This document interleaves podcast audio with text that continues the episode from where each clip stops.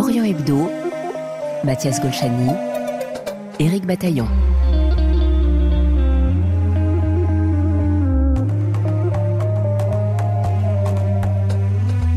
C'est désormais un rituel. Chaque fin d'année, Orient Hebdo vous propose de revenir sur certains des événements les plus marquants de l'année que notre magazine a choisi de documenter. De janvier à décembre, un choix très subjectif mais qui est le reflet de l'actualité dans cette région Maghreb-Moyen-Orient qui va du Maroc à l'Afghanistan et de la Turquie au Yémen. Une sélection à retrouver en podcast sur notre site rfi.fr ainsi que sur notre application Pure Radio, rubrique Société. N'hésitez pas à vous abonner à l'émission et à nous noter.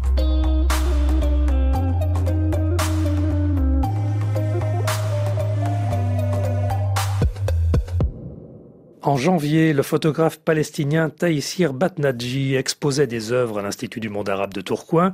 Originaire de Gaza et réfugié en France, il témoignait à notre micro des difficultés quotidiennes des habitants de l'enclave. Bah, c'est difficile, surtout du point de vue économique. La, situation est vraiment euh, très, très, très compliquée. Euh, l'économie est presque complètement à l'arrêt. Il n'y a pas de possibilité de circulation entre Gaza et l'étranger, même entre Gaza et la Cisjordanie de travail, surtout pour les jeunes diplômés, c'est presque inexistant. Il y a plein de détails dans le quotidien. L'électricité qui est coupée pratiquement tout le temps. on a à peine 6 ou 8 heures d'électricité par jour. Euh, l'eau est imbuvable. Je ne vais pas rentrer dans tous les détails, mais mm. après, bon, euh, c'est bizarre de dire ça, de dire que les gens s'habituent. On ne s'habitue jamais à une situation comme ça, mais ils s'adaptent. Ils essaient de s'adapter au mieux. Sinon, ça devient insupportable. C'est vrai qu'il y a la menace, il y a, mais ça n'empêche pas les gens de vivre, vivre leur quotidien autant que possible hein, de façon normale. Le photographe gazaoui Taïsir Batnadji en janvier à propos de la situation à Gaza. Alors que la COP28 s'est tenue début décembre aux Émirats arabes unis, la documentariste Miyuki Droz Aramaki nous proposait en février un film retraçant le parcours du président de la fédération, l'émir d'Abu Dhabi Mohamed Ben Zayed. Surnommé MBZ, ce personnage influent est au cœur de la montée en puissance des États de la péninsule arabique, comme nous le montrait le documentaire diffusé sur France 5. Il fait partie de cette génération qui a connu euh, l'avant, avant ce boom économique euh, qui a pu se faire grâce à l'argent des hydrocarbures. Et donc, euh, il connaît l'histoire de son pays, sait d'où ils viennent et il veut en faire un acteur mondial d'un point de vue à la fois géopolitique, économique, etc. Lui, contrairement aux plus jeunes qui ont eu accès à une éducation mondialisée, qui parlent plusieurs langues naturellement, on va dire à travers leurs années d'études, lui est né dans un pays qui était encore pauvre et démuni. Et je pense qu'en effet, cela lui a donné beaucoup de force, d'ambition. Et c'est aussi pour cela qu'on le retrouve aujourd'hui à la tête de son pays. La grande différence entre Sheikh Zayed et euh, son fils MBZ, c'est que Sheikh Zayed était réputé pour être un homme de la conciliation. C'est-à-dire que oui, il parlait avec tout le monde, mais il écoutait tout le monde et il tentait de trouver des solutions qui n'étaient pas imposées par lui. Alors que son fils, décrit comme un homme, euh, voilà, l'homme du coup de force, de l'imposition, il a sa vision de ce que doivent devenir les Émirats arabes unis et il est prêt à tout quelque part pour que cela devienne réalité. Un tremblement de terre meurtrier avait frappé la Turquie et le nord-ouest de la Syrie en février. Début mars, Orient Hebdo recevait un survivant, un jeune étudiant français d'origine turque qui se trouvait à Antioche le 6 février lors du séisme. Augustin Théodore Depsy racontait avec courage et lucidité ses premières heures dans le chaos. Ce 6 février, ce qu'il s'est passé, c'est que les secousses m'ont pris par surprise. Et euh, comme des millions de Turcs, j'imagine, puisque il s'est déclenché vers 4h20 du matin. Donc sans réfléchir, vraiment, il faut faire abstraction de l'esprit dans ce cas-là. C'est uniquement mon corps qui réagissait et qui donc s'est jeté sur la porte pour essayer de la déverrouiller et partir, parce que je sentais qu'il y avait un problème, sans vraiment le comprendre pourtant. Et en ne réussissant pas à déverrouiller cette porte à cause des tremblements, à cause de mon stress et de mon incompréhension, j'ai réalisé qu'il y avait un séisme et que je pouvais perdre la vie potentiellement. C'était une éventualité à ce moment-là. À la même seconde, le mur s'est effondré et j'ai inhalé énormément de poussière qui m'a asphyxié. Mon cerveau était en train de brûler et je me suis dit que j'allais mourir. J'étais dans une maison ancienne, en fait dans la vieille ville, qui aurait 300 ans et qui était construite euh, en pierre. La maison s'est apparemment effondrée après mon départ. Moi, j'ai pu m'échapper par ma porte, qui a finalement coopéré, Mais mes voisins de chambre, qui étaient en fait sur le même palier que moi, sont passés par euh, ce trou, oui, parce que leur porte était bloquée par les gravats de, de leur mur qui s'étaient effondrés. Dans la rue, j'étais sidéré, dans un état de sidération complet, et il y avait une sorte de passivité, c'est-à-dire que j'étais spectateur uniquement et je ne pensais pas. Je regardais ce qu'il y avait autour de moi. Je voyais des gens désespérés, des gens hurler, des gens blessés, des gens en train de pleurer. D'autres personnes comme moi qui étaient dépassées par les événements et qui ne comprenaient pas encore ce qui venait de se passer. Et c'est au fil des destructions où je me suis rendu à l'évidence et que je me suis dit que tout était terminé ici. Augustin Théodore Depsi, survivant du tremblement de terre en Turquie en février. Orient Hebdo, Éric Bataillon. En avril, l'UNICEF alertait sur la situation des enfants en Syrie. Après 12 ans de conflit, l'agence onusienne pointait la malnutrition aiguë qui les frappe en raison des combats, mais aussi de la crise économique et du manque de structures pérennes dans les domaines de la santé et de l'éducation. Adèle Hodder, directrice régionale de l'UNICEF pour le Moyen-Orient et l'Afrique du Nord, était au micro d'Orient Hebdo. Oui, bien sûr, les enfants sont les plus vulnérables parce que ils ne peuvent pas vivre leur euh, enfance. Il y a beaucoup d'entre eux qui ne vont pas à l'école et ils sont en train de souffrir à cause de la condition de malnutrition, des conditions de santé, des conditions de conflit qui parfois peut les amener à entrer au marché du travail à un âge qui est très très jeune encore. Vous évoquez une malnutrition aiguë est-ce à dire que la sous-alimentation des enfants s'est encore aggravée ces derniers mois? Oui, bien sûr. Le nombre d'enfants qui sont sous l'âge de 5 ans et qui souffrent d'une maigresse qui est un peu une maigresse liée à des maladies ou qui peut conduire à des maladies a vraiment augmenté de 48% entre 2021 et 2022. Et quand les enfants souffrent de cette euh, maigresse, quand ils sont maigres, c'est-à-dire qu'ils sont maigres pour leur âge et aussi pour leur stature. Donc leur poids est très faible. Donc ce qui fait que leur système d'immunité est vraiment très faible ils peuvent mourir beaucoup plus que les enfants qui ont un poids normal. En mai, depuis plusieurs mois, les Israéliens étaient dans la rue. Ils protestaient contre le projet de réforme de la justice poussé par les éléments les plus extrémistes du gouvernement. L'occasion pour notre confrère Nicolas Falaise d'enquêter sur l'extrême droite israélienne, notamment religieuse. Il avait ainsi recueilli les propos de l'historien Simon Epstein, auteur d'un livre sur le kahanisme, une pensée raciste qui sous-tend l'action de certains extrémistes. Le kahanisme, c'était l'idéologie du rabbin Kahana, qui a été élu en 84. Il n'a pas pu se faire réélire en 88 et a été assassiné en 1990. Kahana était un intellectuel qui a écrit plusieurs livres. Il a développé un racisme à deux étages. Premier racisme, un racisme de type religieux. Le judaïsme, comme toutes les religions, a des textes euh, sympathiques et empathiques et des textes très violents. Alors il a fait la collection des textes très violents contre les non-juifs et il a, construit un système fondé sur la religion juive. Ça, c'est le premier étage qui s'adresse spécifiquement aux religieux. Et il y a un deuxième étage, plus populaire, plus large, qui s'adresse aux couches populaires de la société israélienne et qui est un racisme qui n'a rien de religieux. C'est un racisme de type classique, du type les Arabes prennent nos filles, les Arabes prennent notre travail, les Arabes euh, salissent nos rues. Ça, c'est un racisme de type global, si vous voulez, qu'on retrouve partout euh, et qui n'a rien de spécifique. Sa force, si je puis dire, a été d'unir ces deux racismes. L'historien Simon Epstein au micro de Nicolas Falaise. Début juin, la Turquie s'était réveillée avec le même président, Recep Tayyip Erdogan, élu pour un troisième mandat. L'occasion pour Orient Hebdo de faire le point sur ce succès avec l'historien et politologue franco-turc Hamid Bozarslan, plutôt étonné du résultat. Cette victoire, malgré tout, m'a étonné parce que on estimait que la crise économique qui est là, qui est désormais structurelle, allait avoir euh, quelques impacts sur le vote. Euh, on estimait aussi que la gestion assez détestable des conséquences du tremblement de terre avait un peu érodé l'image d'Erdogan et sa théorie verticale de pouvoir. Et en même temps, pas mal d'entre nous, on était quand même aussi très très prudents. Très prudents parce que il y a d'une part des facteurs de très longue durée.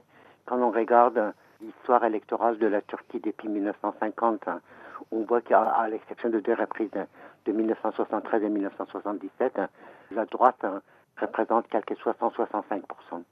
Et aujourd'hui encore, on est de nouveau dans cette situation. mais on observe aussi une extrême droitisation des trois partis politiques de la droite ultranationaliste obtenant quelques 25%. je pense qu'on a oublié très souvent de rappeler que la société turque aujourd'hui est assommée. Je dis la société turque et non pas la société kurde. La société est assommée parce que les repères de confiance dans le temps et dans l'espace ont été systématiquement détruits depuis une bonne dizaine d'années. برای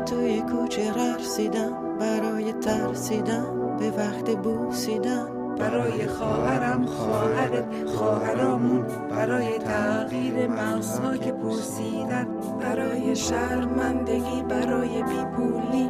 برای حسرت یک زندگی معمولی. برای کودک زبالگر و آرزوراش برای این اقتصاد دستوری. برای این هوای برای ولی و درختای فرسوده برای پیروز و احتمال انقرازش برای سگهای بیگناه ممنوعه برای گریه های بیوقفه برای تصویر تکرار این لحظه برای چهره که میخنده برای دانش آموز و برای آینده. Baraye, chanson emblématique de la contestation en Iran depuis maintenant un an. Juillet est habituellement le temps des festivals. Ainsi, les Suds à Arles, près de Marseille, proposaient un programme particulièrement riche venu de l'autre rive de la Méditerranée, comme nous le précisait son directeur Stéphane Krasniewski. Alors cette année, on aura des grands noms des musiques du monde, puisque pour la première soirée, nous accueillerons euh, Tinariwen, qu'on ne présente plus, les, les, inventeurs du blues du désert, avec en première partie les Nana Benz du Togo, l'une des sensations qui nous vient du continent subsaharien. Elles ont pris comme nom, c'est un signe, hein, le, nom de ces femmes d'affaires qui ont fait fortune dans le wax, euh, dans le commerce du tissu wax, et euh, ça dit beaucoup sur ce qu'elles ont à revendiquer sur ce qu'elle porte comme message d'indépendance et de, et de libération de la femme en Afrique. D'autres soirées encore euh, notables euh, Oui, bien sûr. Le, lendemain, nous aurons le plaisir d'accueillir euh, un coplateau avec en première partie la création qui réunit sur scène Vincent Segal avec Balaké Sissoko et qui seront rejoints exceptionnellement par Vincent Perrani et Émile Parisien. C'est un nouveau projet qui est de toute beauté. Et en seconde partie, nous aurons Sylvia Pérez-Cruz pour une date unique en, France. Sylvia Pérez-Cruz qu'on avait déjà eu sur la scène du théâtre avec euh, d'autres formations et qui là euh, revient avec un, album de toute beauté. Le mois d'août offre traditionnellement à notre émission l'opportunité d'une série d'été.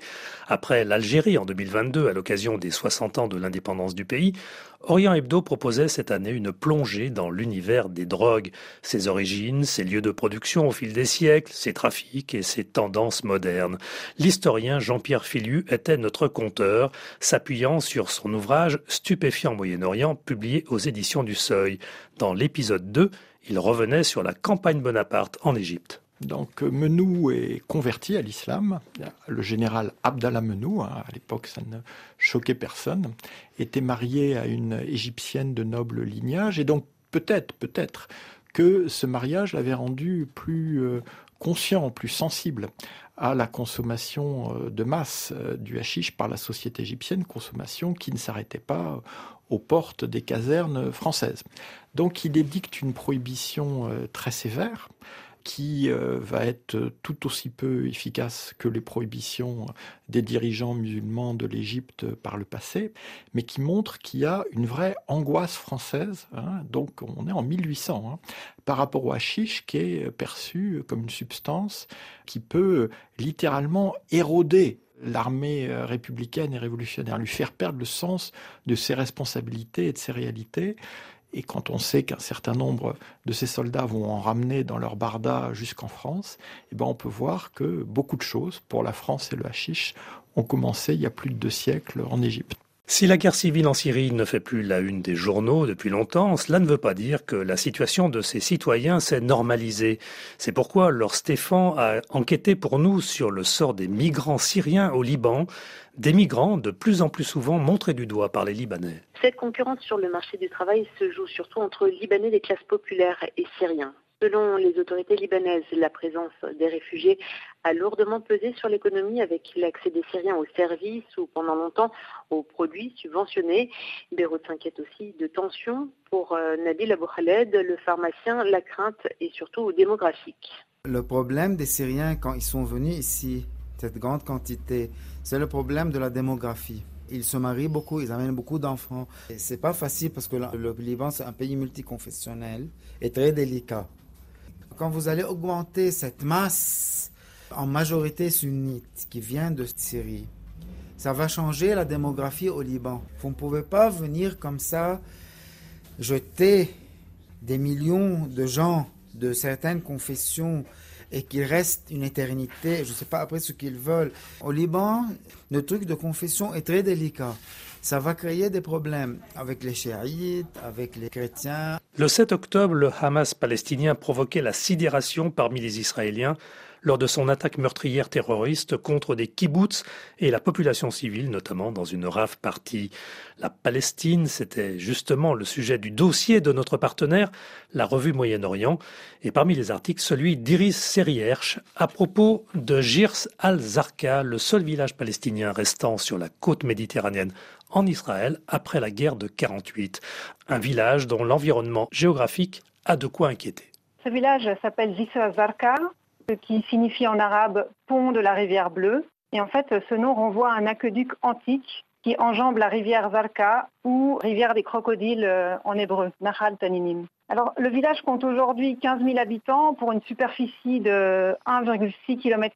En fait, le village a une densité plus importante qu'une ville comme Tel Aviv avec plus de 9 000 habitants par kilomètre. Ce qui est surtout important, c'est que ce village est encerclé à l'ouest par la mer au nord par le kibbutz Magan Michael et ses bassins de pisciculture miroitants, à l'est par une autoroute à laquelle il n'est pas relié, et au sud par un remblai de terre le séparant des villas de la riche commune juive de Césarée. Cet enclavement géographique est à la fois une cause mais aussi un effet des nombreux problèmes socio-économiques qui affectent la vie quotidienne des villageois. Fin novembre démarrait à Dubaï la 28e conférence des Nations Unies sur le climat, la COP 28, l'occasion pour la géographe Nadia Benalouache de nous expliquer pourquoi cette COP se tenait aux Émirats après l'Égypte en 2022. Il faut savoir que ces candidatures sont quand même pas nombreuses parce que cela nécessite du temps, de l'argent, de la ressources humaines parce qu'il s'agit de construire un réseau de partenaires, de participants pour garantir justement euh, la réussite de cet événement.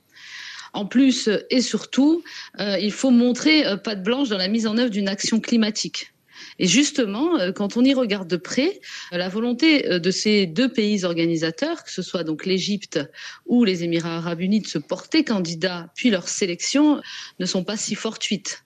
L'Égypte est parmi les leaders nord-africains dans la production d'énergie renouvelable et cumule hein, avec le Maroc, par exemple, 92% hein, de la production de la sous-région Afrique du Nord et la moitié de la production de toute la région Afrique du Nord, euh, Moyen-Orient. Les Émirats arabes unis, quant à eux, sont parmi les premiers producteurs aussi d'énergie renouvelable au Moyen-Orient, avec un tiers de la production en 2022. Donc, euh, ce n'est pas un hasard hein, que ces pays euh, soient ou aient été pays d'accueil de la COP.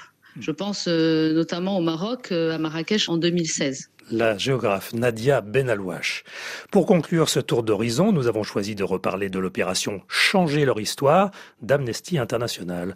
Le président de sa section française, Jean-Claude Samouillet, nous expliquait voici 15 jours que de simples signatures pouvaient vraiment changer le sort des personnes en danger. Écoutez, depuis 2001, donc depuis le lancement de cette opération mondiale, hein, qui est suivie par les 64 euh, sections d'Amnesty International dans le monde, on a pu euh, améliorer les conditions de plus de 100 personnes. Donc c'est quand même quelque chose qui est important. Ça ne veut pas dire qu'on a réussi à, les, les, faire libérer toutes, mais ça veut dire que à partir du moment où il y a une pression internationale sur ces personnes, eh bien, les gouvernements ou les directeurs de prison, ben, disons, les protègent, cessent de les torturer, cessent de leur infliger de mauvais traitements. Donc, c'est quelque chose qui est très, très, très important. Et puis, en même temps, ben, ça permet de faire pression sur les autorités pour tous les détenus pour des raisons euh, d'opinion, pour tous les prisonniers d'opinion. Ça permet également de faire pression pour changer les lois et les pratiques. Et puis, ça permet de sensibiliser également le grand public à l'importance des droits humains. C'est la fin de ce tour d'horizon. Toute l'équipe d'Orient Hebdo vous souhaite une bonne année 2024.